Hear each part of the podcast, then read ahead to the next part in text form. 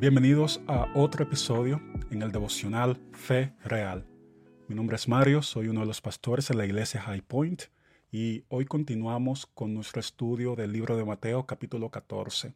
Vamos a leer desde el versículo 22 hasta el 33, pero antes oremos. Padre Celestial, gracias por tu palabra. Ayúdanos a conocerte más y a verte con claridad a través de la lectura de hoy. En el nombre de Jesús. Amén. Enseguida, Jesús hizo que los discípulos subieran a la barca y fueran delante de él a la otra orilla, mientras él despedía a la multitud. Después de despedir a la multitud, subió al monte a solas para orar, y al anochecer estaba allí solo. Pero la barca ya estaba muy lejos de tierra, y era azotada por las olas, porque el viento era contrario. A la cuarta vigilia de la noche, tres a seis a.m., Jesús vino a ellos andando sobre el mar. Y los discípulos, al ver a Jesús andar sobre el mar, se turbaron y decían, Es un fantasma. Y de miedo se pusieron a gritar. Pero enseguida Jesús les dijo, Tengan ánimo, soy yo, no teman. Y Pedro le respondió, Señor, si eres tú, mándame que vaya a ti sobre las aguas. Ven, le dijo Jesús. Y descendiendo Pedro de la barca, caminó sobre las aguas y fue hacia Jesús. Pero viendo la fuerza del viento, tuvo miedo, y empezando a hundirse, gritó, Señor, sálvame. Al instante, Jesús, extendiendo la mano, lo sostuvo y le dijo, Hombre de poca fe, ¿por qué dudaste? Cuando ellos subieron a la barca, el viento se calmó. Entonces los que estaban en la barca lo adoraron, diciendo, En verdad eres hijo de Dios. Este pasaje es impresionante. Vemos que es la continuación a ese milagro de la multiplicación de los panes y los peces, y luego de que Jesús alimenta a la multitud, se aparta de sus discípulos para orar. Eso es algo maravilloso. Jesús no estaba buscando fama ni quería que lo convirtieran en un rey que está ahí dispuesto a suplir nuestras necesidades materiales solamente.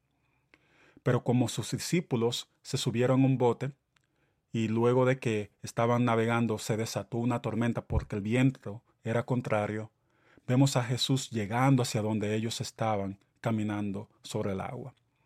¿Y qué me revela este texto acerca de Dios? Me revela que Dios es poderoso y glorioso. Jesús es más grande que las tormentas de la vida en momentos cuando el viento es contrario, en momentos cuando pienso que me he ido solo sin el Señor. Él está dispuesto a alcanzarme. Nadie puede escapar las tormentas de la vida, pero Dios no está limitado por fenómenos naturales ni por vientos contrarios. Él es capaz de caminar sobre las tormentas. Y al mismo tiempo esto me revela lo limitado que soy como ser humano. Con mucha frecuencia, los vientos de la vida me hacen dudar de la bondad y el poder infinito de Dios. A menudo tengo miedo sobre el futuro, comienzo a hundirme en el mar del desánimo, de la apatía y también de la ansiedad, porque no sé cómo va a suceder lo que estoy esperando. Pero al mismo tiempo, yo puedo responder a la luz del sacrificio de Cristo gracias a este texto, al igual que el apóstol Pedro, buscando la ayuda del Señor, diciéndole, Señor, ayúdame, gritando por auxilio, reconociendo mi poca fe y mis dudas y confiando en la mano poderosa del Señor que es capaz de sacarme del el agua cuando estoy hundiéndome. Ahora vamos a un momento de reflexión y aplicación. Al final del pasaje vemos que el viento se calmó y que los discípulos adoraron a Jesús. Si estás pasando por una tormenta, te animo a clamar al Señor por su ayuda. Él tiene poder para calmar al viento tan pronto como Él se suba a la barca. Nuestras ansiedades y todo el tumulto en nuestro corazón empieza a calmarse. Y ese es el momento donde debemos de recordar que nuestro Dios merece mi adoración, nuestra adoración. Así que te animo a que saques cinco minutos en el día de hoy, en medio de todo el afán diario y escucha una canción de alabanza que exalte la gloria del Señor. Hay muchas canciones de alabanza que nos ayudan a poner nuestra mirada en el poder majestuoso del Señor. Adórale en medio de tu tormenta. Oremos. Padre Celestial, gracias porque tú eres más poderoso que todas las tormentas de la vida.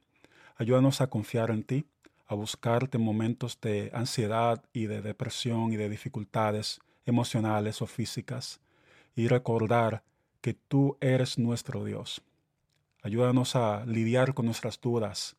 Perdónanos cuando tenemos poca fe. Perdónanos cuando nos hundimos en el mar del fracaso, del desánimo, de la apatía. Sácanos de ahí. Ayúdanos a caminar contigo y danos un corazón que te adore, que reconozca que en verdad, Jesús, tú eres el Hijo de Dios. Gracias. Amén. Hasta aquí el episodio de hoy. Si ha sido de bendición para ti, te animo a que lo compartas con un amigo, con alguien que conozcas que está pasando por un momento difícil.